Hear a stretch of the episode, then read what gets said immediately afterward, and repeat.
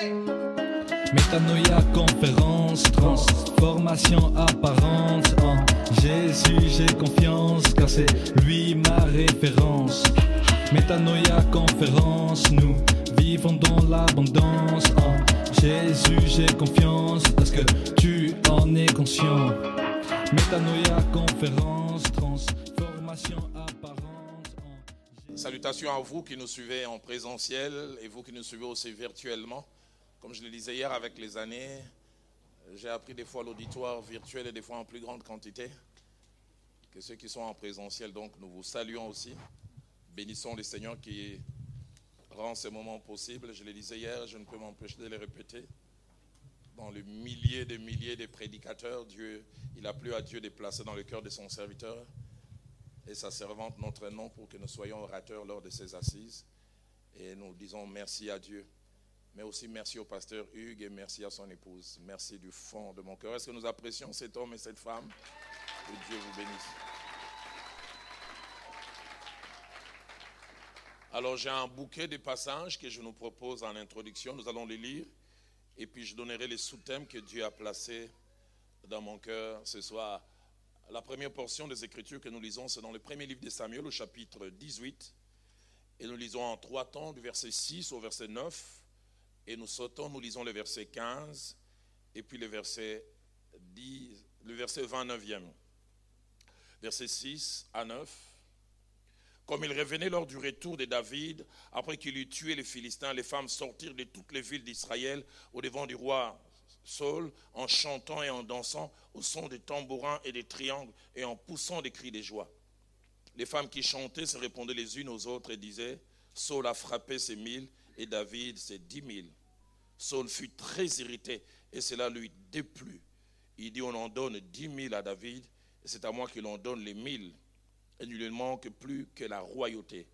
Et Saul regarda David d'un mauvais œil à partir de ce jour et dans la suite, verset 15. Saul, voyant qu'il réussissait toujours, avait peur de lui. Et puis verset 29, Saul craignait de plus en plus David et il fut toute sa vie son ennemi. La seconde portion que nous lisons, c'est le livre des Nombres au chapitre 11, disons du verset 26 au verset 29. Nombre 11, 26 à 29.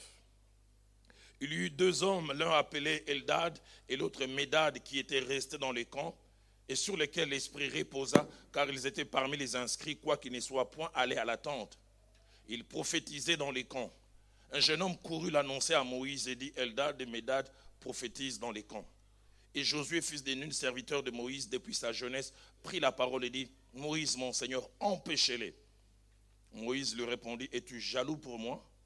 Puisse tout le peuple de l'Éternel être composé des prophètes, et veille l'Éternel mettre son esprit sur eux. Nous lisons aussi Évangile de Luc au chapitre 22, versets 24 à 26. Il s'éleva aussi parmi les apôtres une contestation, lesquels d'entre eux devaient être estimés les plus grands.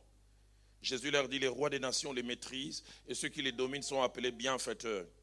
Qui n'en soit pas de même pour vous, mais que le plus grand parmi vous soit comme le plus petit, et celui qui gouverne comme celui qui sert. Avant dernière portion, Daniel au chapitre 6. Daniel au chapitre 6. Et notre lecture va du premier verset jusqu'au verset 5e.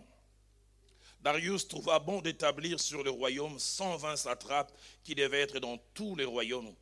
Il mit à leur tête trois chefs au nombre desquels était Daniel, afin que ces satrapes leur rendent, compte et que le roi ne souffre aucun dommage.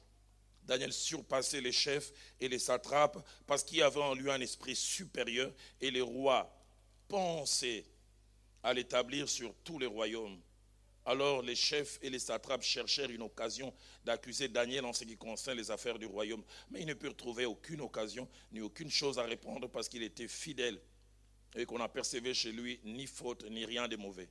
Et ces hommes dirent, nous ne, trouverons aucune occasion contre ce Daniel, à moins que nous n'en trouvions une dans la loi de son Dieu. Et puis enfin, nous terminons avec l'Évangile des Jean au chapitre 3. Et là, nous, lisons en deux temps du verset 26 au verset 27. Et puis nous terminons avec le verset 31. ils vinrent trouver Jean et lui dirent, Rabbi, celui qui était avec toi au-delà du Jourdain et à qui tu as rendu témoignage, voici, il baptise et tous vont à lui. Jean répondit, un homme ne peut recevoir que ce qui lui a été donné du ciel. Puis verset 31.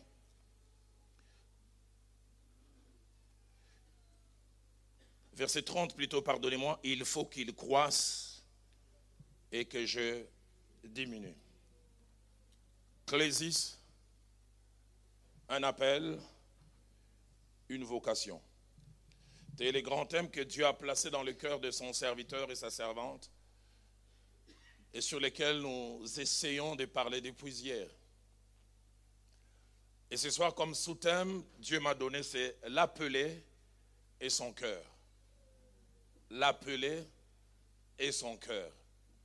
C'est-à-dire l'homme et la femme que Dieu appelle, que Dieu met à part, et son cœur. Depuis plusieurs semaines que j'ai préparé, j'ai prié pour cet enseignement, surtout cette intervention, trois termes sont revenus chaque fois dans mon cœur. Le premier terme, c'est vaccination. Qui dit vaccination, c'est apporter quelque chose qui empêche à quelqu'un d'attraper une maladie qui peut se présenter sur son chemin. Et je prie que Dieu vaccine quelqu'un au travers de cet enseignement. Deuxième terme qui montait dans mon cœur, guérison. Et qui dit guérison, dit il y a un mal qui existe déjà et on veut l'attaquer. Et des fois, la guérison oblige à prendre des choses amères. Moi, je n'aimais pas beaucoup les piqûres. Mais pour guérir quelquefois, il fallait bien en prendre une. Mais le troisième terme qui m'a un peu dérangé, et elle est revenue plusieurs fois dans ma prière, c'est le terme chimiothérapie.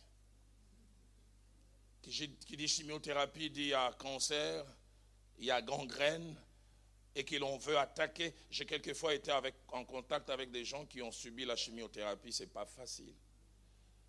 Et quand ce terme est revenu dans mon cœur, je demandais au Seigneur, y a-t-il quelques hommes ou quelques femmes de Dieu qui sont gangrénés par ce mal? Et que ce soir, au travers de ce message, tu veux apporter une guérison, une guérison forte.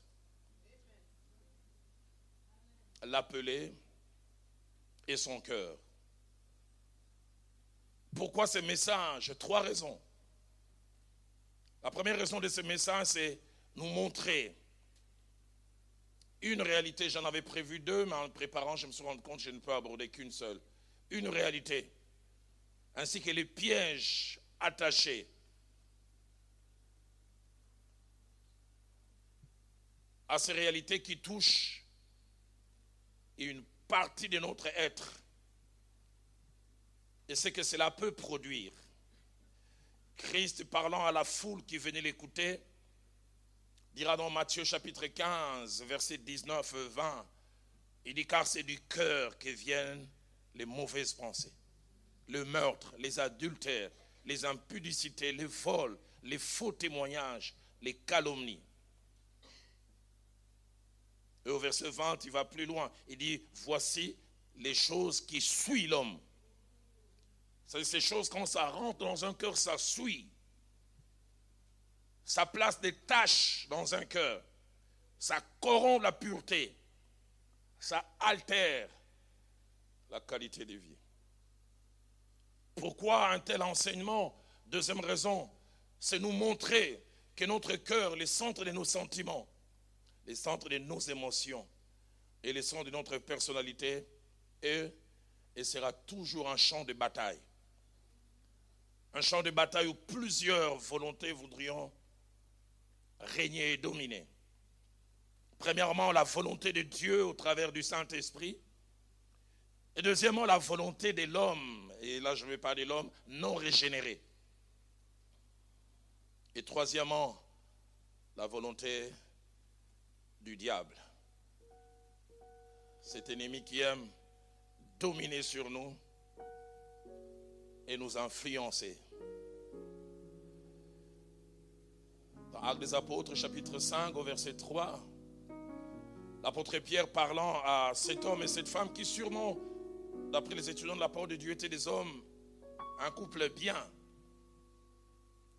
mais ils ont eu un mauvais comportement, dicté par c'est qu'il y a eu accès à leur cœur. Ils ont menti sur le produit de la vente de leur terrain et ils ont présenté un autre chiffre que les chiffres réels. Et quand Pierre est devant eux, écoutez ce que Pierre dit, Ananias, pourquoi Satan a-t-il rempli ton cœur au point que tu montes au Saint-Esprit La version française courant utilise un terme encore plus fort. Pourquoi Satan a-t-il pu s'emparer C'est comme une conquête. Troisième raison de cet enseignement, c'est nous montrer l'importance de cette partie de notre être avec qui a la capacité d'influencer notre futur et les cours de notre vie et même la longévité de notre ministère. Étrange, les sages qui a beaucoup réfléchi, qui a observé, parce que c'est ça l'Ecclésiaste, il a vu des choses, il a tiré les conclusions. Quand il écrit Proverbe 4, verset 23, il nous donne une recommandation étrange. Il dit, garde ton cœur plus que toute autre chose.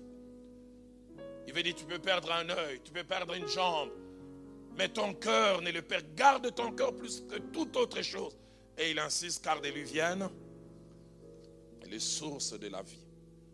D'autres versions disent, ta longévité en dépend. Et en tant qu'appelé, nous en avons longuement parlé l'avant-midi, des personnes mises à part par Dieu, notre cœur est à protéger. À protéger. Et je voudrais, avant de parler de cette réalité qui nous guette tous, dire cinq choses ou cinq vérités en rapport avec ces choses qui toquent et qui toqueront à la porte de nos cœurs, contre lesquelles nous sommes appelés à nous battre. La première des choses que je voudrais dire, cette chose que je vais déjà mentionner ce soir, aucun d'entre nous n'est totalement vacciné, exempt ou à l'abri des attaques de cette chose. Même moi, après une trentaine de vies de ministère, je me bats contre. Deuxième vérité que je voudrais mentionner, c'est que les combats contre cette chose que je vais mentionner est un combat constant, permanent. Ça va s'arrêter simplement les jours où ces muscles géants appelés cœur auront un tout dernier battement de cœur, ça s'arrête c'est ce jour-là que ce combat va s'arrêter. Troisième vérité que je voudrais dire, c'est que plusieurs choses rendent capable la bonne gestion et la bonne attitude face à cette chose que je vais mentionner. Premièrement, la grâce de Dieu. Il arrive que nous soyons victorieux, victorieuses de cette chose. Il y en avait plusieurs, mais ce soir je vais mentionner une seule, c'est la grâce de Dieu. Des fois, on ne fait pas d'efforts, on n'arrive pas à comprendre comment Dieu me rend capable de ne pas ressentir ce que les autres ressentent. Deuxièmement, c'est la soumission à Dieu par une vie dominée par l'esprit. Où les vieil homme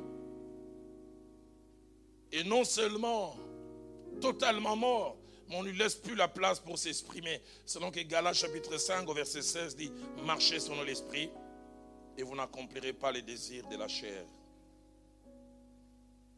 Troisième chose qui nous rend capables de vaincre ces choses, c'est la connaissance des mauvaises conséquences attachées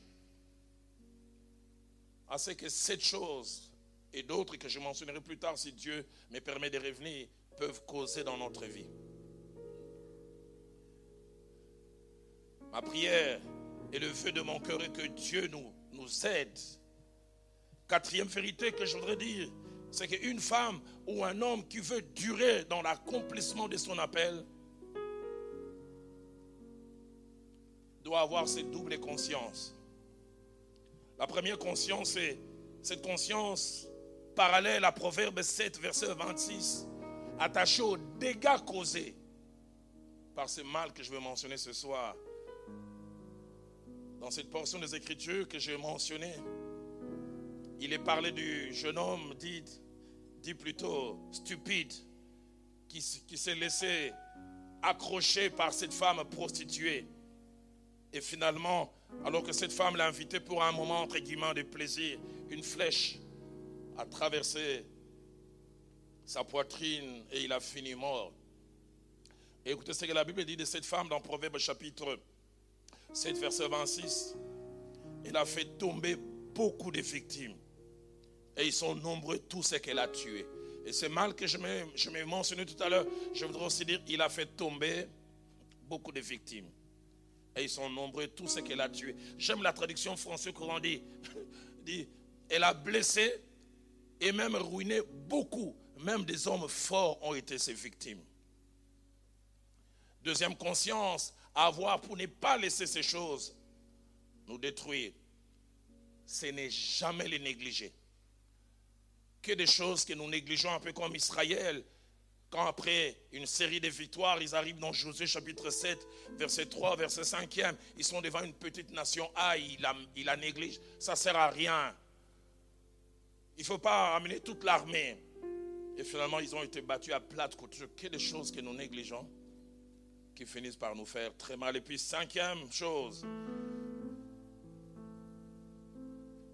ces choses, leur mauvaise gestion, non seulement touchent nos cœurs, mais peuvent à la fois nous détruire et, comme nous le verrons tout à l'heure, faire de nous des destructeurs. Et cette chose contre laquelle tout appelé de Dieu, moi y compris, est appelé à se battre j'ai dit, j'en avais noté plusieurs, mais je vais mentionner une seule. C'est la jalousie. La jalousie. Qu'est-ce donc la jalousie? Avant de répondre à la question de savoir c'est qu'est la jalousie, je voudrais d'abord dire deux choses. La première, c'est qu'il existe, en étudiant la parole de Dieu, deux sortes de jalousie. La première, elle est normale, elle est tolérable, et je vais même plus loin, jusqu'à un certain niveau. Normal, tolérable jusqu'à un certain niveau. Et je vais même plus loin. C'est son absence qui ne serait pas tolérable. C'est la jalousie présente dans une relation amoureuse entre un homme et une femme. Une relation amoureuse est basée sur l'exclusivité de certaines choses. Je sais que pasteur Hugues ne peut jamais faire salut, c'est un homme saint. Mais s'il arrive qu'il est avec maman Solange et qu'une autre femme passait et que pasteur Hugues se mettait à regarder, maman Solange dira seulement toute chose concourt au bien de ceux qui aiment Dieu. Rendez grâce en toutes choses, n'est-ce pas?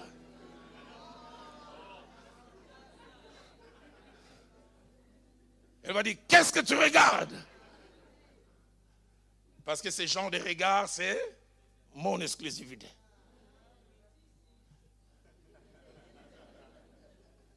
Le mari de cette femme a bien entendu. Hein. C'est pour ça que je dis ça, c'est une jalousie normale. J'étais avec un couple, on roulait, le mari était au volant, la femme à droite. Et deux fois, le mari s'est retourné. La femme lui a demandé Qu'est-ce que tu regardes? Et je regarde les créatures de Dieu. Et la femme lui a dit Mais il y a aussi une créature à côté ici. jalousie normale. Mais deuxièmement, il y a une jalousie anormale, nocive, mauvaise. Non seulement à cause de sa présence, mais à cause non seulement de ce qu'elle fait, et nous le verrons tout à l'heure, de ce qu'elle nous fait faire. Deuxième chose que je voudrais dire en introduction, et ça va étonner plusieurs, sur 100% des fois où la jalousie est mentionnée dans la Bible, étonnant, c'est attaché à Dieu. Même Dieu est jaloux. 100% des fois, 94%, 94%, la jalousie est attachée à Dieu. Exode chapitre 20, au verset 5, ans, il est en train de donner la loi au peuple, il leur demande de ne point se prosterner devant les idoles. Tu ne te prosterneras point devant les idoles, tu ne les serviras point. Et écoutez ce qu'il lui-même dit, car moi l'Éternel, ton Dieu, je suis un Dieu jaloux. Il assume ça. Exode chapitre 34, verset 14. Il va plus loin lorsqu'il dit au peuple, tu ne te prosterneras point devant les autres dieux, car non seulement l'Éternel porte les noms des jaloux, il assume cela. Je porte les noms de jaloux. Aide-moi à dire à ton voisin, je ne savais pas que Dieu avait aussi les noms des jaloux. Il porte les noms des jaloux. Il est un Dieu jaloux. Pourquoi? Parce qu'il aime l'exclusivité. La jalousie normale, acceptable et tolérable, mais sans excès, c'est celle que je mentionnais entre un homme et une femme, où il y a exigence l'exclusivité, la non-partage de certaines choses, des attitudes, des regards, des compliments. Mais la mauvaise jalousie, celle qui est l'objet de notre enseignement en tant qu'appelé, peut se définir de trois manières. Premièrement, la jalousie, la mauvaise, c'est défini comme un sentiment de dépit, un sentiment de souffrance intérieure et de torture morale, de voir l'autre avoir ce que j'aurais voulu avoir, mais que je n'ai pas. Je souffre à cause de cela. J'aurais voulu avoir cette Mercedes et je ne l'ai pas. Je n'ai qu'un vélo et puis lui là. Deuxième définition de la jalousie, c'est un sentiment de souffrance morale. De voir quelqu'un avoir ou obtenir dans un domaine plus que ce que nous aurions voulu. C'est-à-dire, nous avons, mais lui là, plus. Troisième définition de la jalousie, c'est une souffrance due au fait d'être obligé de partager avec quelqu'un d'autre ce qu'on aurait voulu avoir pour soi-même. J'aurais voulu avoir l'exclusivité. Et ça, nous les hommes, nous ne souffrons pas beaucoup, ce sont les femmes. Je pars avec une cousine à une fête, elle s'est habillée, elle se disait aujourd'hui je suis au top. Elle entre comme ça, elle voit une autre femme avec la même tenue. J'entends ma cousine dire, j'ai envie d'en rentrer, mais changer. Nous, les hommes, ça nous fait du rien. Non, les hommes, on est spirituels. Hein.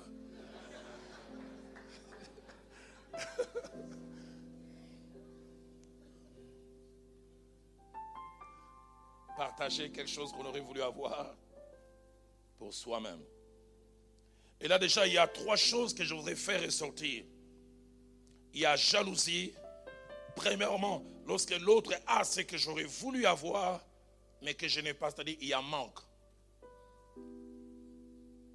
Deuxièmement, il y a jalousie quand l'autre a aussi ce que j'aurais voulu avoir, c'est-à-dire obligation de partager.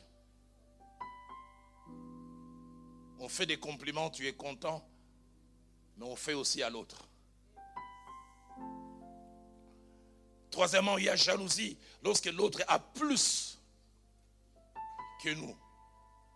Nous savons, mais l'autre est mieux apprécié. Dieu a placé dans mon cœur de faire mention ce soir de huit vérités attachées à la jalousie.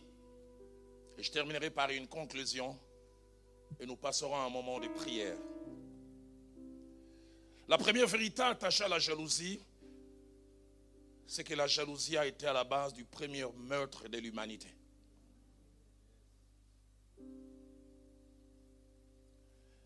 Et le comble, c'est dans un cadre familial. Genèse chapitre 3, verset 3 à 5. Caïn et Abel sont nés. Ils partagent tout dans leur vie.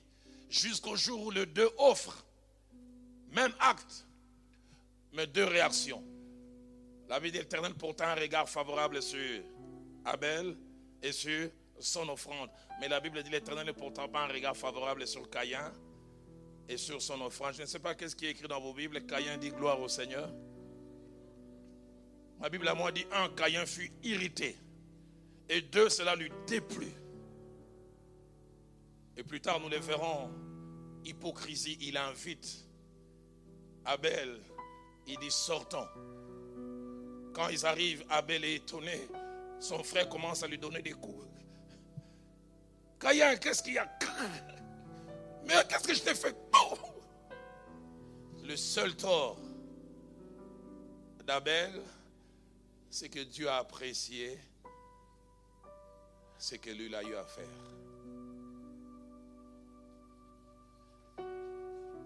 Deuxième vérité, la jalousie est une réalité présente partout où les gens vivent en groupe, où les gens sont appelés à partager des choses. La jalousie est présente dans le milieu familial entre frères, entre sœurs, entre frères et sœurs.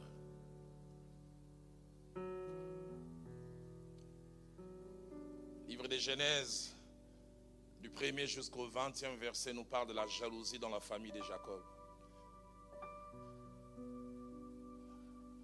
Les frères de Joseph sont jaloux de lui, son seul tort, c'est que son père lui a donné une tunique de plusieurs couleurs qu'il n'avait pas demandé. Mais qu'il aussi aurait voulu avoir. Jacob, toi aussi, tu aurais dû faire carrément 12 tuniques. Il pensait avoir affaire à des personnes spirituelles.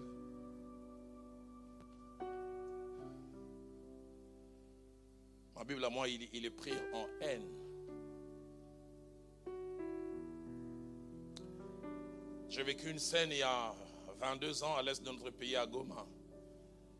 Et ce jour-là, je suis arrivé à une conclusion. Dieu merci que Dieu cache nos cœurs. Si nos cœurs étaient étalés, vous serez étonné de savoir ce qu'il y a dans celle qui vous appelle ma copa copa.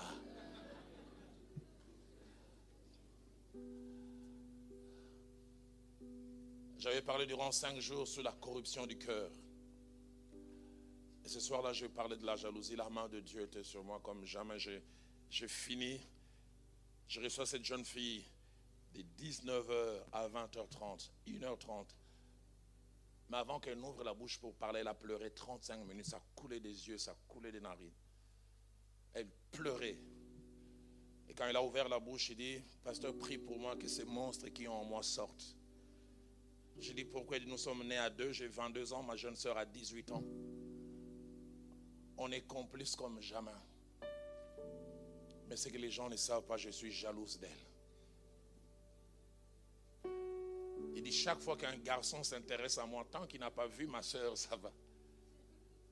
Dès qu'il voit ma soeur, il m'oublie. Il dit dans le Seigneur, j'essaye de supporter. Mais quand nous étions dans le monde, j'ai perdu cinq copains. Un m'a même dit, quand j'étais vu, je croyais que tu étais belle, mais quand j'ai vu ta soeur, j'ai compris que toi tu es au brillant, elle est là au propre.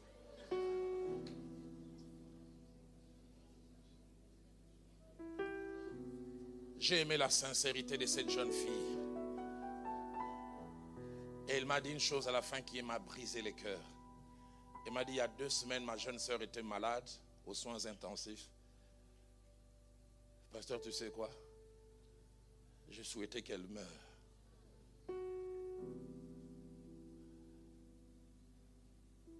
Qui êtes-vous réellement? Qui suis-je? Qui es-tu aussi, Roland? Sais pas, je dis Dieu merci, il n'étale pas nos cœurs.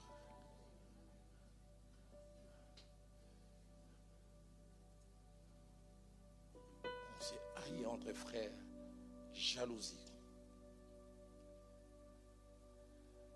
La jalousie est présente dans le milieu social, dans le milieu du travail. David vient de tuer Goliath. Il a non seulement sauvé la royauté du roi Saul, il a aussi sauvé toute une nation. Sans le courage de ce jeune homme, toute une nation serait asservie. On s'est réjoui en rentrant.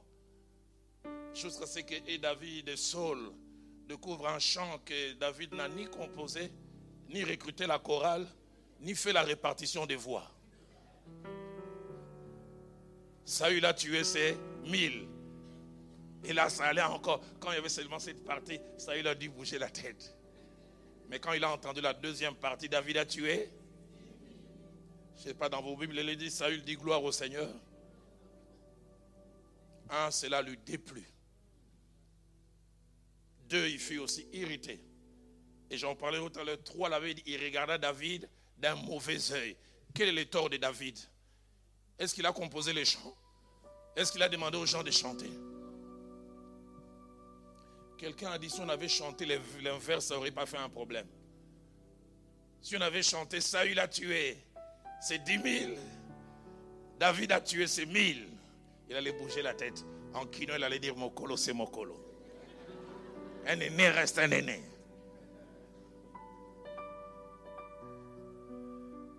Et là, j'ouvre une parenthèse pour dire cette vérité que mon pasteur, le fait Jacques-André Vernon, me disait. Il disait la maturité d'un serviteur de Dieu se mesure à sa capacité à accepter, à supporter l'élévation de l'autre.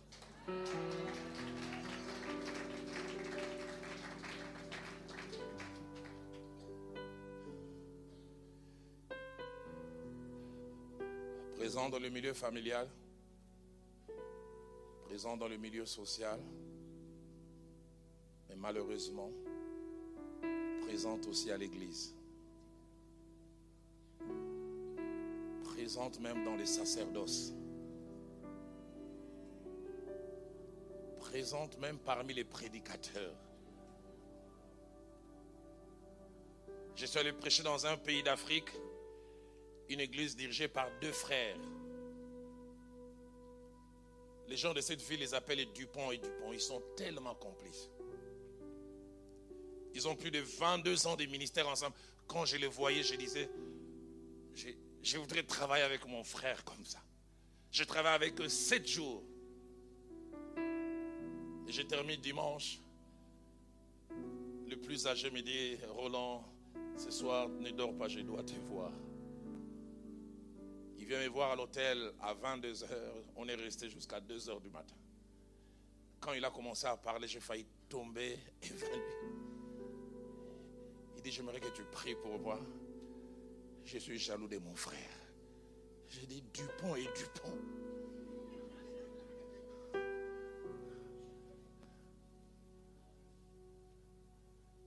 Il dit à l'église, quand il prêche, les gens ne louent que lui.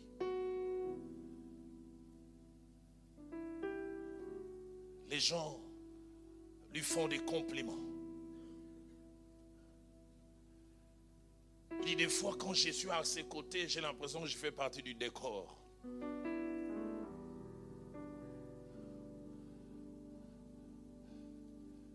J'ai dit, c'est depuis combien de temps? C'est depuis 4 ans. Je souffre. J'avais deux sentiments. Déception de savoir que derrière cet homme apparemment consacré pouvait y avoir un tel sentiment. Mais content de voir son humilité qui pouvait l'amener à s'ouvrir.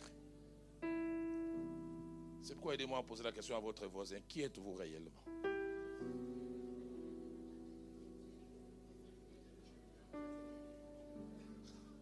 L'avait dit, le cœur de l'homme est tortueux par-dessus tout.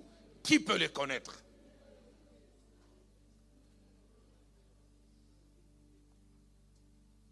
Troisième chose attachée à la jalousie, c'est que la jalousie est une mauvaise chose à deux niveaux.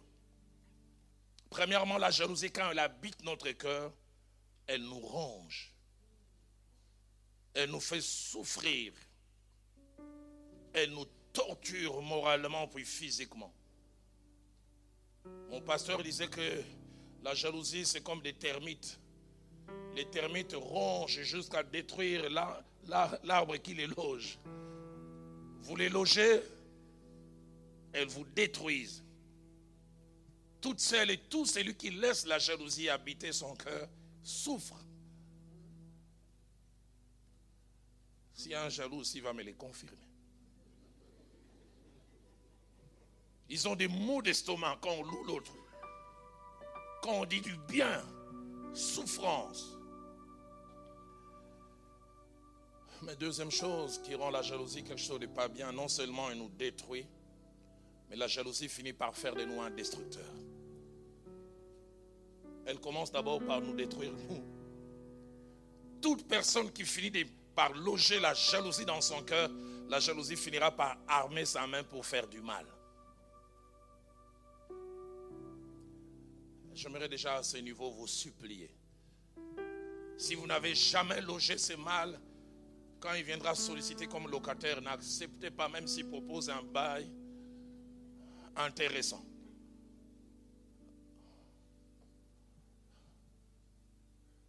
Genèse 4, Verset 5, la partie B.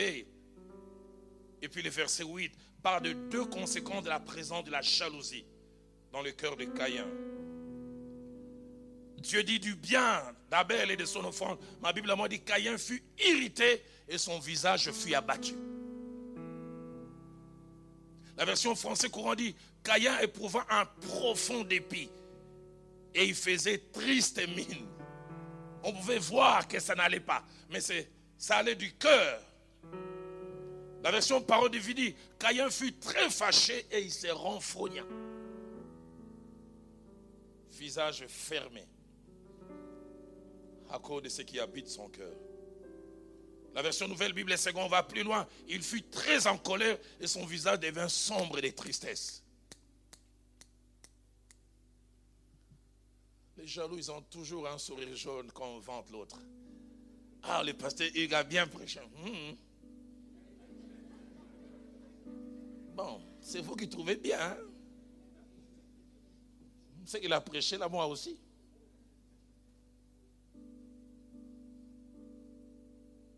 Le verset 8 ajoute concernant Caïn, il devient hypocrite comme la, plupart des fois. La jalousie entraîne l'hypocrisie. Cependant, Caïn adressa la parole à son frère Abel. Et comme ils étaient dans les champs, Caïn se jeta sur son frère Abel et les tua. La version française courant est plus explicite. Il dit, cependant, Caïn dit à son frère, sortons. Abel croit avoir affaire à quelqu'un de sincère. Sortons, allez faire un tour dans les champs. Et pourtant, Caïn a déjà un plan. Je vais la tirer loin des parents et je vais faire disparaître celui qui m'empêche d'être reconnu. En Samuel 18 que nous avons lu, verset 6 à 9, verset 15 et puis verset 29, encore plus explicite, David est vanté. Le verset 8 dit, Saül fit très irrité et cela lui déplut. Lui déplut. La version française courant dit il fut agacé et irrité par ses chants. C'est comme s'il voulait l'arrêter. Deuxième conséquence de, sa jalousie, il commence à prêter à David des intentions qu'il n'a pas. Écoutez ce qu'il a dit. Non seulement qu'il fut irrité, cela lui déplut. Il dit on en donne 10 000 à David, c'est à moi que l'on donne 1000. Écoutez ce qu'il dit, il ne lui manque plus que la royauté. Il se sent menacé. À cette allure, il va me voler mon trône.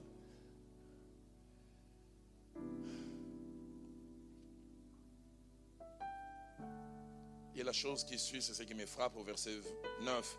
Il change d'attitude vis-à-vis de quelqu'un qui directement ne lui a rien fait. Ma Bible a moi dit, Saul regarda David d'un mauvais œil à partir de ces jours et dans la suite. Quel est le tort de David D'avoir gagné? Le tort de David, c'est qu'on l'a reconnu d'un mauvais œil. Français courant dit, il les regarda avec méfiance. La version parole de vie dit, il regarda David avec malveillance. Le verset 15 montre la naissance de quelque chose qui naît dans le cœur de tout, de, de tout jaloux, l'insécurité. La jalousie crée toujours l'insécurité. Écoutez ce que la Bible dit. Saul, voyant que David réussissait toujours, avait peur de lui. Peur de lui. La version française courant dit, la frayeur de Saul ne cessait d'augmenter lorsqu'il apprenait les grands succès de David. Comment vous réagissez quand on loue quelqu'un On parle du ministère, mais on peut parler aussi même sur le plan social. Mais c'est le verset 29 qui m'interpelle encore plus. Et pour nous montrer juste que ces sentiments négatifs peuvent nous entraîner. David dit, Saul craignait de plus en plus David. Et écoutez ce qu'il dit, il fut toute sa vie son ennemi. Un ennemi, c'est quelqu'un qui nous veut du mal. C'est quelqu'un qui, est prêt à tout faire pour notre disparition. David devient l'ennemi de Saul. Il n'a rien fait du mal à Saul. Son seul tort, c'est d'être apprécié des gens que nous haïssons gratuitement, mais profondément aussi. La version Les Sommeurs dit Sa crainte à l'égard de David redoubla. Et dès lors, sa haine envers lui devient définitive.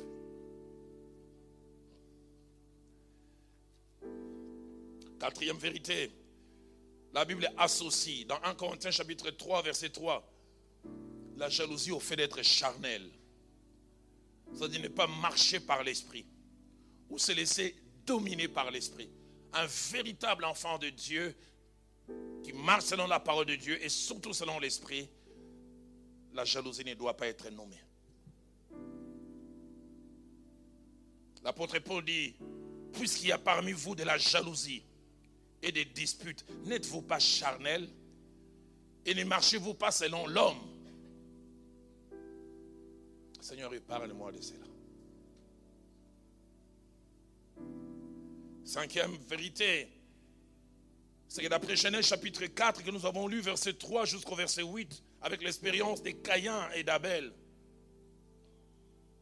c'est qu'il y a un bon moment pour arrêter, détruire et même tuer la jalousie. Quel est ce moment? C'est lorsqu'elle est dans son stade embryonnaire. Lorsqu'elle commence à s'inviter lorsqu'elle commence à vouloir germer, combien de fois nous la laissons grandir? Et même nous l'arrosons et nous mettons même des engrais. Quand Dieu découvre que la jalousie s'invite dans le cœur de Caïn, écoutez ce que Dieu dit à Caïn dans Genèse 4, verset 6. Il dit, pourquoi es-tu irrité? Pourquoi ton visage est-il abattu? Il dit au verset 7, les péchés se couchent à ta porte et ses désirs se portent vers toi, mais domine sur lui. Caïn, arrête-les là.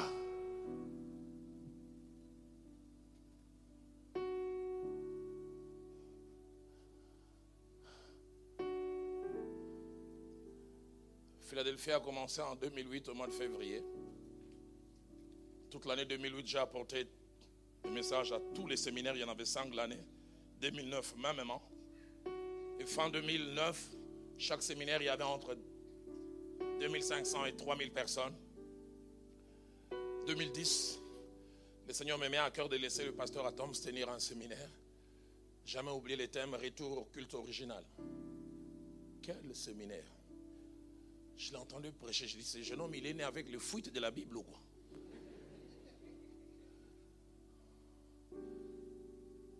Chez nous à Philadelphie, on l'appelait Obélix. Parce qu'on disait, enfin, ce n'est pas un parallélisme, mais vrai. On disait l'onction, c'était comme la, la potion magique. on disait, nous, on a besoin de boire, mais lui, il était tombé dedans.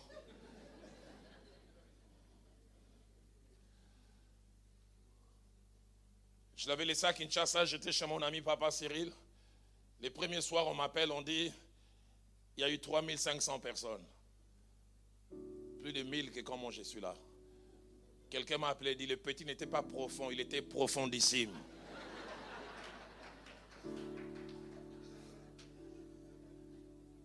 Au troisième jour, il y avait 5000 personnes. Et au sixième jour, quand on finit, il y avait 6000 deux fois et demi plus que quand moi je suis là.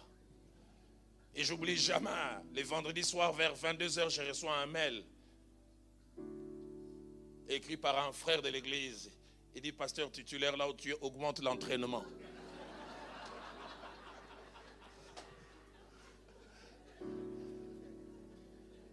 Parce que le petit a élevé la barre très haut.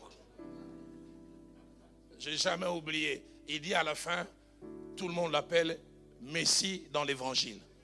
Messie de Barcelone.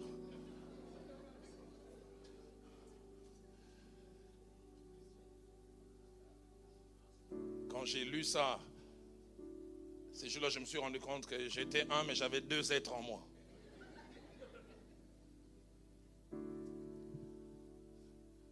Je pensais que le vieil homme moi, il était totalement mort, mais ces jours-là, je me suis rendu compte que le vieil homme n'était qu'évanoui.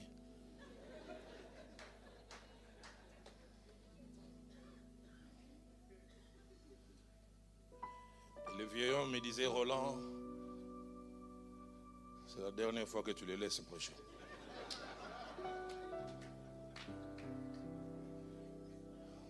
Sinon, on risque de t'oublier. Et le même vieil homme m'a encore inspiré. dit quand tu rentres, ouvre-le pour une église au Bandundu.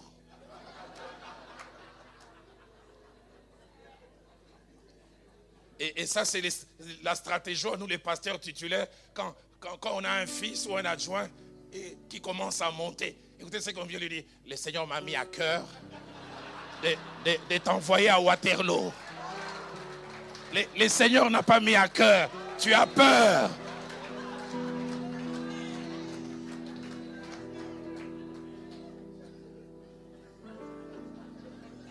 Frère, ces derniers temps, le Seigneur me met à cœur de t'envoyer à Arlon.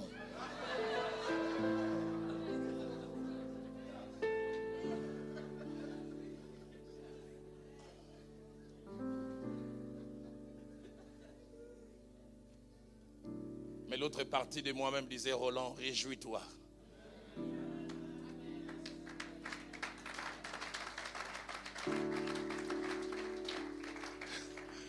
J'oublie jamais comment j'ai répondu à ce jeune homme dans son mail. J'ai écrit trois phrases. J'ai dit merci pour Messi. Mais sache que dans l'équipe de Philadelphie, moi je suis Pouyol le défenseur.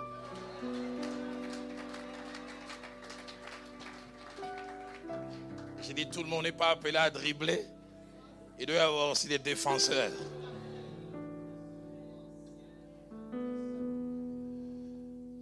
Et quand je disais ça, j'essayais de maîtriser ce vieil homme. Je sais que mon vieil, moi, il est bavard. Les vôtres, il ne parle pas.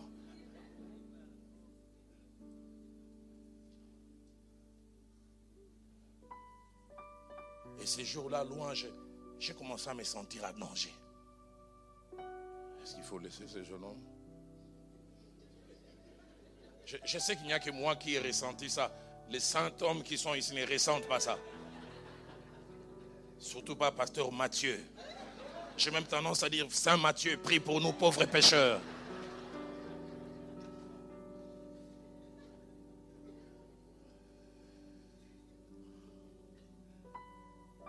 Sixième vérité, c'est que par rapport à l'œuvre de Dieu, il y a trois sortes de jalousie. Si toutes les trois sont mauvaises, la troisième est la plus mauvaise. La première sorte de jalousie dans l'œuvre de Dieu, c'est entre les fils spirituels. Vous êtes pasteur titulaire et puis vous avez des adjoints. Combien de fois ça se dit par haute voix, il y a une rivalité? Il y a un esprit de compétition qui naît. Quand l'esprit de compétition s'invite dans le cœur la chair ne devient plus un endroit d'édification, mais un endroit de compétition. Quand c'est son tour, on vient montrer de quoi on est meilleur que.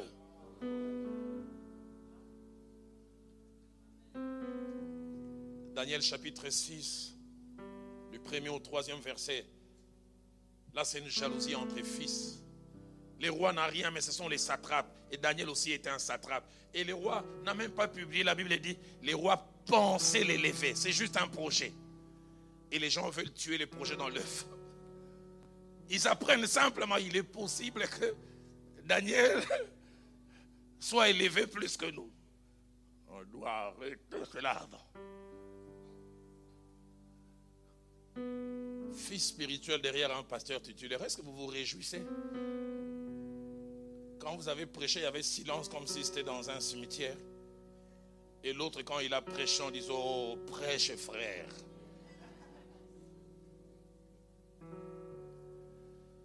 La jalousie vous amènera à voir de petits détails.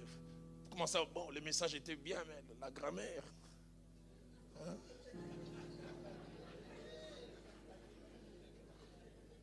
Les fonds étaient bien.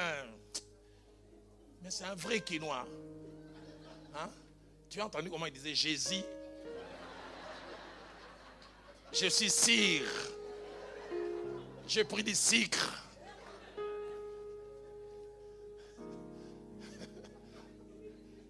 C'est vrai, il a une diction de chez moi, mais les fonds étaient bons.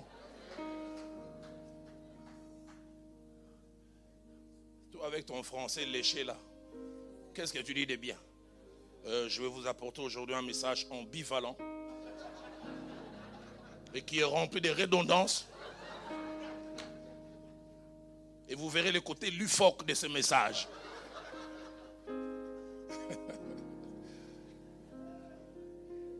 Très bon français, mais aucune édification.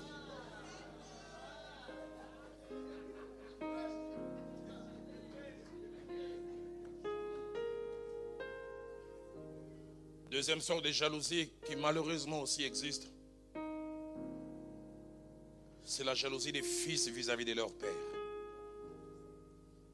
Qu'il est triste de voir dans les ministères les fils jalouser leur père. De Samuel chapitre 15, versets 1 à 6. Absalom est en train de jalouser son père David, est prêt à les détruire. J'aime souvent parler de mes mauvaises expériences, de mes échecs. Pasteur Hugues, on est en 94. Je suis pasteur assistant de mon pasteur Féjac André Vernon. Et j'avais à l'époque un salaire de 150 dollars. Et j'habitais pas très loin de là où habitait mon pasteur, le Féjac André Vernon. Un soir, l'étude biblique finie. Il me prend à bord de sa voiture avec son épouse. On arrive à la place d'Ilfo. Pour ceux qui connaissent Kinshasa, il s'arrête. Le pasteur Vernon aimait beaucoup les fruits dit à son épouse, on va acheter des fruits quasiment pour 3 à 4 semaines. Et puis ils ont commencé à prendre des fruits. Je n'ai jamais oublié. Le véhicule était rempli derrière. Et quand ils finissent d'acheter, vous savez combien ils ont payé? 150 dollars.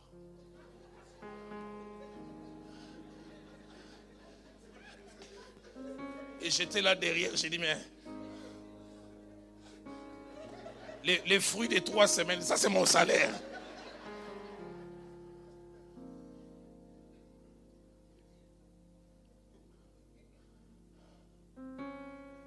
Enseigné dernièrement à l'est de notre pays sur les saisons dans les ministères. J'ai dit, on peut être côte à côte dans les ministères, mais on ne passe pas par les mêmes saisons. La dit, il y a un temps pour s'aimer, mais aussi un temps pour moissonner. Tu peux être à côté de quelqu'un qui est dans sa saison de moisson, alors que toi, tu es dans ta saison de sémailles. Et, tu es en train de les jalouser. Il peut acheter aujourd'hui des fruits pour 150, mais si tu reviens il y a 20 ans, c'est pas ce qu'il faisait. C'est pourquoi j'aime dire aux pasteurs assistants quelquefois, attendez votre temps. Pourquoi on lui donne ce salaire-là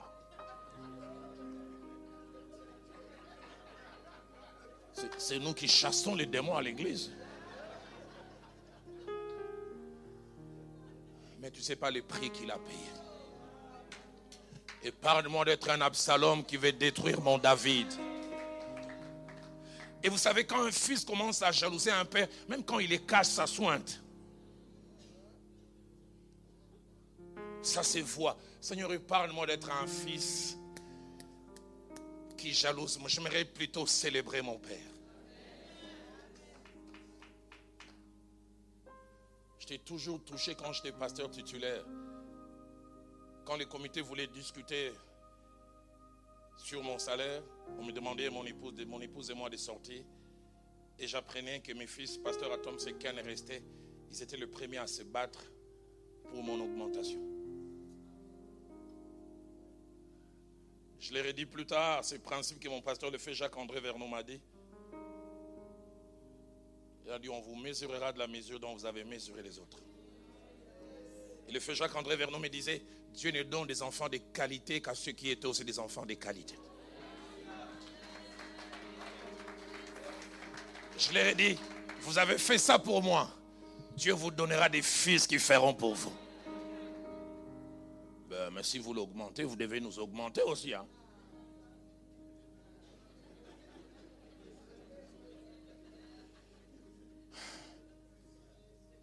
Troisième type et troisième sorte de jalousie. Et je préparais ça, je m'arrêtais, je dis Seigneur, parle-moi de cela.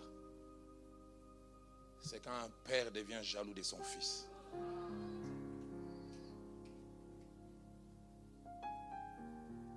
Seigneur, épargne-moi d'être un Saul qui commence à vouloir tuer David. Saul est le passé, David est la relève, mais à cause de la jalousie, Saul veut tuer la relève. Je veux qu'il y ait vide après moi parce qu'on les loue trop. Seigneur, parle-moi d'être un tueur des enfants. La spécialité de Saul commence à. Il prend des lances. Non pas blesser David, mais le tuer. S'il y a quelqu'un qui est pasteur titulaire, levez la main ici. Vous qui êtes voisins, dites-leur ne tuez pas vos enfants.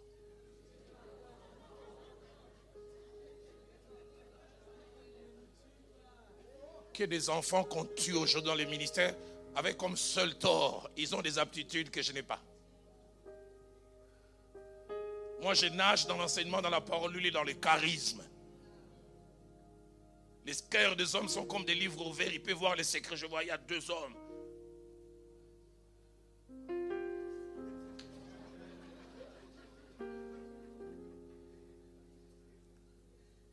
Je suis arrivé une fois en Afrique du Sud en 99. Un homme de Dieu avait des, des paroles, des connaissances. Je me disais, oh, nous on fait la radiologie, lui doit faire les IRM.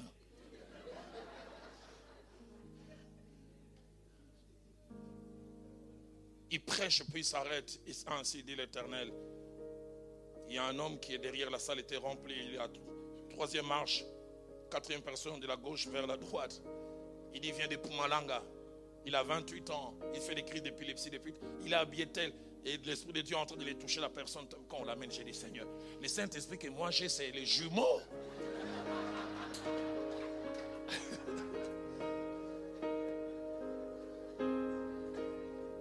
Mais vous savez, Dieu donne des fois à nos enfants ce que nous n'avons pas pour la complémentarité.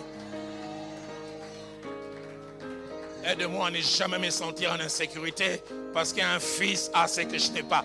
Il a ce qu'il a pour me compléter.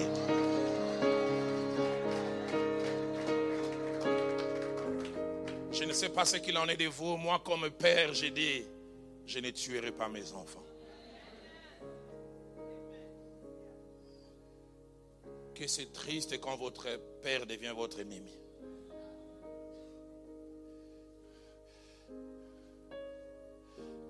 Où je suis le plus choqué, c'est dans 1 Samuel 20 au verset 31. Saul est en train d'échanger avec Jonathan. Écoutez ce qu'il dit à Jonathan. Car aussi longtemps que le fils d'Isaïe sera vivant sur la terre, il n'y aura point de sécurité ni pour toi, ni pour ta royauté. Écoutez comment il termine. Et maintenant, envoie les chercher comme il l'amène ici, car il est digne des morts.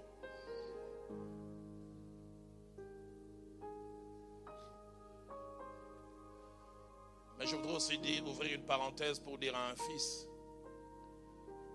quand tu as un père qui commence à vouloir te tuer, fais comme David, exerce ton coup, apprends simplement à esquiver les lances, mais ne fais jamais retour à l'envoyeur. Esquive simplement. Je suis en train de faire une étude sur David et chaque fois que j'avance, je m'arrête et je pleure. Saul est en train de vouloir tuer David. Et puis finalement, Saul est en train de dormir quelque part. David vient couper le pan de son vêtement. Et quand David. Écoutez comment David l'appelle mon Seigneur. J'ai dit, David, toi tu es spirituel.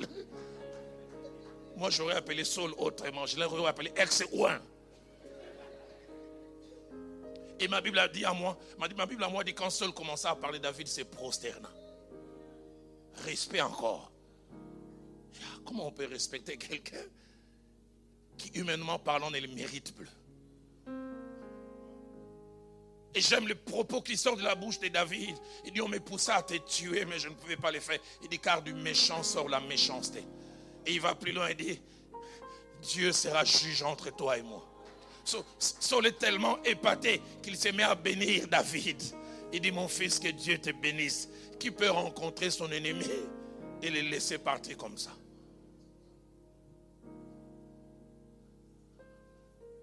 Seigneur, si j'ai un père qui veut ma destruction, je ne rendrai pas coup pour coup.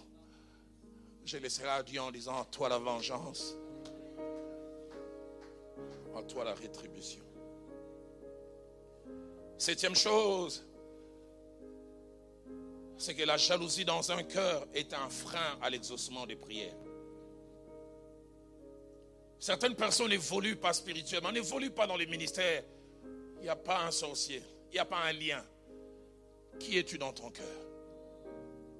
Jésus-Christ, enseignant, dirant dans Matthieu chapitre 5 au verset 8, il dit, Heureux ceux qui ont le cœur pur, car ils verront Dieu. C'est la pureté du cœur qui amène Dieu à se faire voir. Et là où il y a la jalousie, le cœur est souillé. La jalousie pousse des fois à faire des prières, plein d'ambition, mais ambition teintée de mauvaises choses. C'est pourquoi Jacques chapitre 4, verset 3 dit, vous demandez, vous ne recevez pas. Parce que vous demandez mal dans le but de satisfaire vos passions. Seigneur, donne-moi dimanche prochain quand je vais prêcher que les morts ressuscitent, que les gens oublient mon pasteur titulaire. Dieu ne l'accordera pas.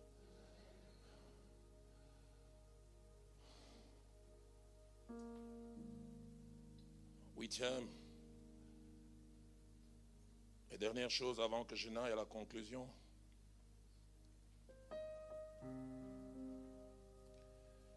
C'est qu'il étude approfondie, approfondie plutôt, j'allais dire, de plusieurs cas en rapport avec les jaloux et leur guérison.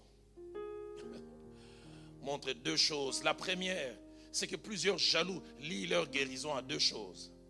La première, il lie leur guérison à la perte par l'autre de ce qu'il a de spécial. La plupart des jaloux estiment qu'ils seront guéris quand celui qui a la chose spéciale ne l'aura plus.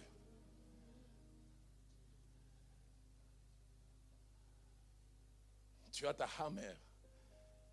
Et il apprend à une heure du matin que tu as connu un accident. Il a envie que les aiguilles de la montre tournent pour dire aux autres, eh, nous tous maintenant. Sa joie, c'est dans la perte.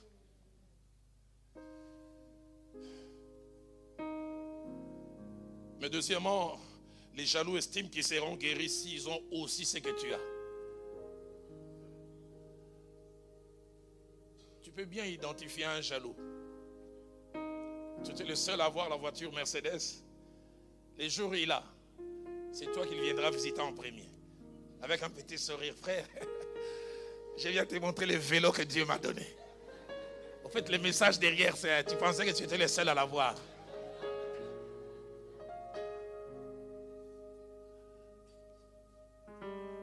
Deuxièmement, parmi ceux, ceux qui ont un problème de jalousie et qui estiment que leur guérison est liée ou attachée à ce que l'autre vit, nous avons deux types de personnes. Premièrement, les personnes qui se limitent à souhaiter que le mal arrive à l'autre et qui se réjouissent quand ce mal arrive. Souhait. Quand il apprend que ton église a volé en éclats, il n'a rien fait pour cela, mais il s'est réjoui. Nous tous, on est devenus des églises de 12 personnes. Souhait simplement. Mais deuxième type de jaloux, et ce sont des jaloux au carré. Ils ne se limitent pas au niveau des souhaits, ils sont acteurs. Ils travaillent pour que tu perdes. J'entends quelqu'un au fond dire, moi je suis jaloux du premier degré, la souhait. Mais c'est aussi grave quand même. Les premiers degrés, ils souhaitent. Ils ne travaillent pas. Quand ils apprennent que ça arrive, ils se réjouissent. Mais le deuxième, ils ne souhaitent pas. Ils travaillent pour cela. En conclusion, j'aimerais dire deux choses. La première, c'est que la Bible nous donne des exemples de personnes qui ont été rendues capables par Dieu de vaincre la jalousie. Parmi ces personnes, il y en a deux, mais j'associerai aussi une troisième. La première personne, c'est Moïse. Nous l'avons lu dans Nombre 11, verset 29. Ils sont avec un groupe de personnes, l'esprit est descendu.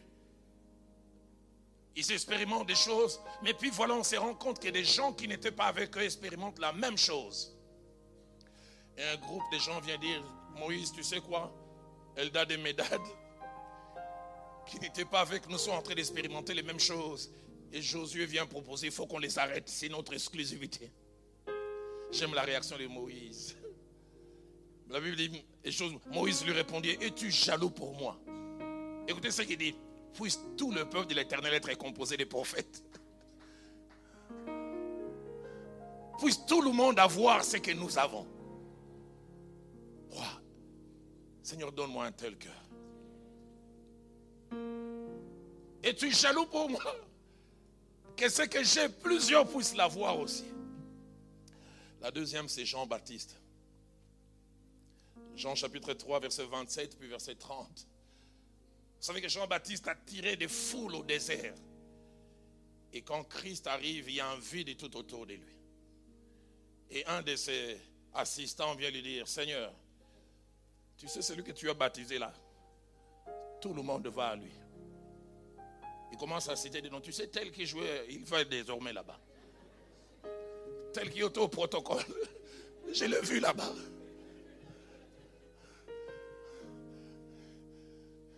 J'aime la réaction de Jean-Baptiste. Écoutez ce qu'il dit. Un homme ne peut recevoir que ce qui lui a été donné du ciel. Il dit, si le ciel a voulu que je les aime, et après s'assoit chez lui, où elle est?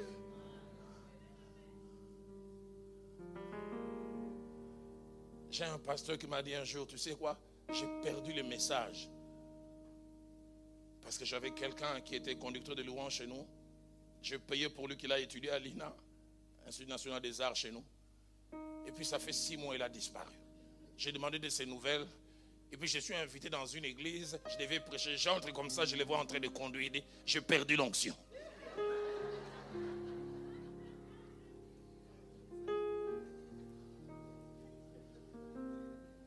Je prêchais il y a quatre mois en Côte d'Ivoire sur l'homme de Dieu et la gestion des coûts. Si vous vivez longtemps dans le ministère, vous connaîtrez des trahisons, des abandons et des gens qui vous feront mal. Et Jean-Baptiste dit, un homme ne peut recevoir que ce qui lui a été donné du ciel.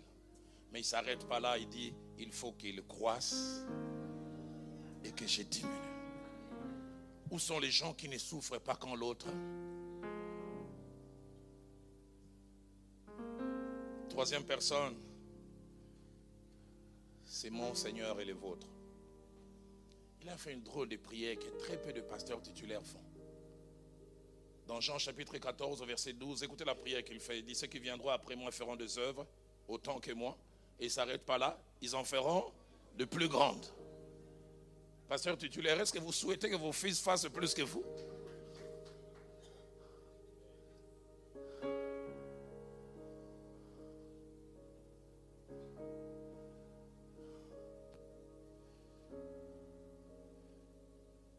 Chose pour conclure alors que la chorale prend place, c'est que quelle que soit sa force, son enracinement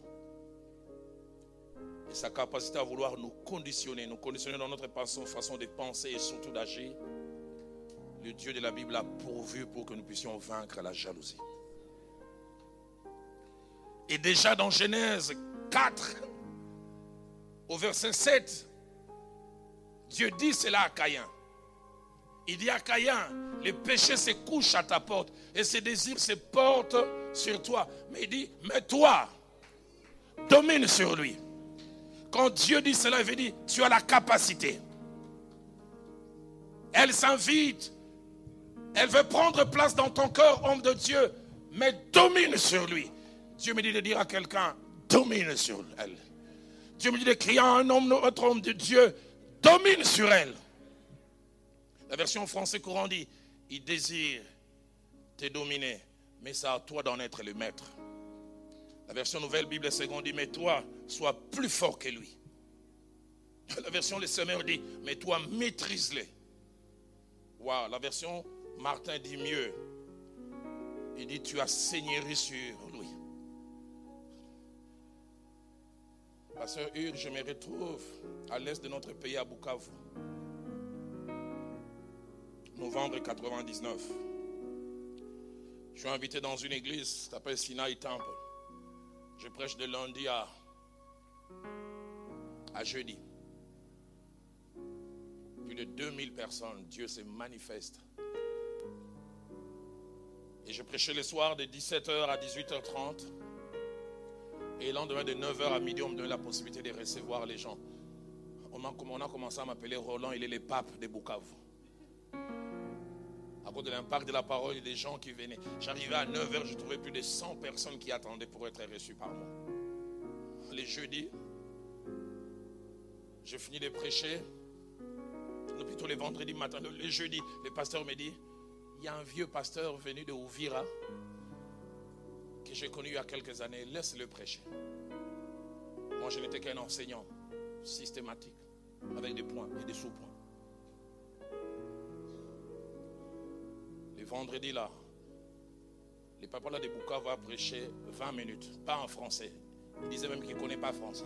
C'est les Swahili. Léo, Roya Mongo. Aujourd'hui, l'Esprit, il a commencé à prêcher. Quelle présence de Dieu. Moi, j'avais l'impression que ma chaise bougeait. Je disais, Seigneur, que je ne tombe pas ici. Il a commencé à prier. J'ai vu le goitre disparaître. Il avait des charismes impossibles. Mais quand vous les regardez, c'était un homme informe et vide comme la terre au commencement. Il était un peu comme la description de Jésus dans Ésaïe 53. Il n'avait ni beauté, ni éclat pour attirer nos regards. Un homme quelconque mais puissant. Un jeune homme venu me dire à la fin, Papa Roland, toi tu as les Français, lui il a l'onction.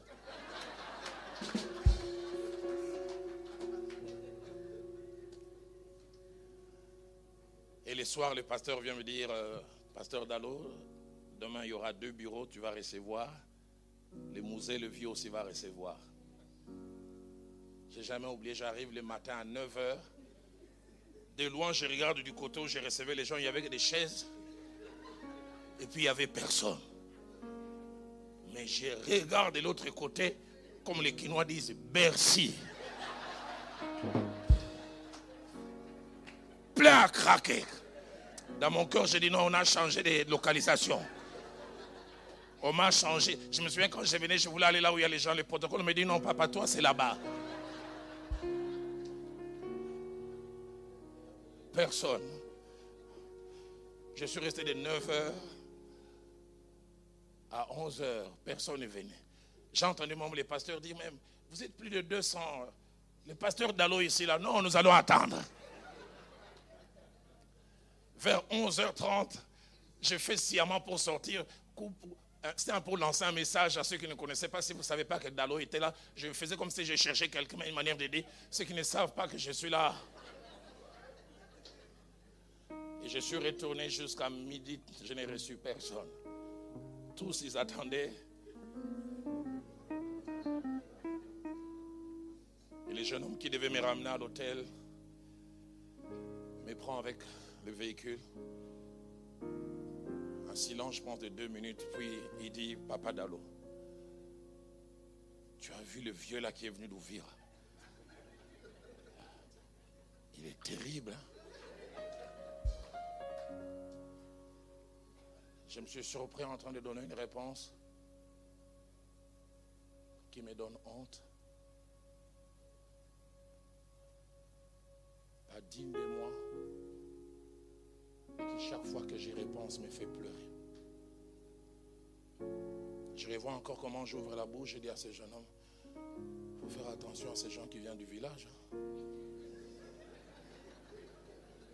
On en rigole, mais peut-être qu'il a des amulettes. Quand j'ai fini de dire ça, j'ai senti une tristesse dans mon cœur. Roland, as-tu besoin de semer les doutes dans les autres et d'abaisser l'autre parce que simplement on l'apprécie plus que toi? Au roulé, je commençais à pleurer. J'ai dit, Seigneur, je pensais que j'étais fort. Mais je me rends compte que j'ai encore besoin de croître. Je pensais que j'étais rendu capable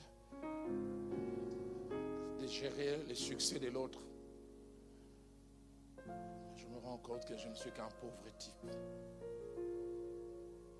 Quand j'ai voulu descendre du véhicule, j'ai appelé ce jeune homme, j'ai dit, pardonne-moi pour ce que je viens de dire. J'ai honte de moi-même. Ce jeune homme me le dira après, il dit, toute l'appréciation, le respect qu'il avait pour moi, c'était totalement écroulé. Je n'avais pas prévu un jeune. Je n'ai plus mangé deux jours. Je suis rentré ce soir, là, cet après-midi, là, je me suis couché dans ma chambre trois heures. J'ai pleuré, ça coulait de yeux. J'ai dit, Seigneur, enlève ces monstres qui ont en moi. Enlève, enlève. Rends-moi capable de me réjouir. Où est est le problème que ces goitres soient guéris par quelqu'un d'autre et pas par moi? Ces vies qui ont été changées, où est le problème? Appelez. Quel état de votre cœur? Je ne sais pas quelle position vous allez prendre. Mais j'ai à cœur que nous puissions ce soir prier. Y a-t-il un père qui commence à tuer ses fils par jalousie? Y a-t-il un fils qui commence à, à faire de son père un ennemi? Y a-t-il des fils ou des filles qui s'entretuent L'invitation à mon salut. Le temps des hommes est révolu. Le temps des hommes est révolu. J'entends écho de ma vocation. J'entends écho de ma vocation. Voilà que c'est présent de l'occasion. Voilà que c'est présente occasion. Métanoïa, conférence, transformation apparente. En Jésus, j'ai confiance, car c'est lui ma référence. Métanoïa, conférence, nous vivons dans l'abondance. Jésus, j'ai confiance, est-ce que tu en es conscient?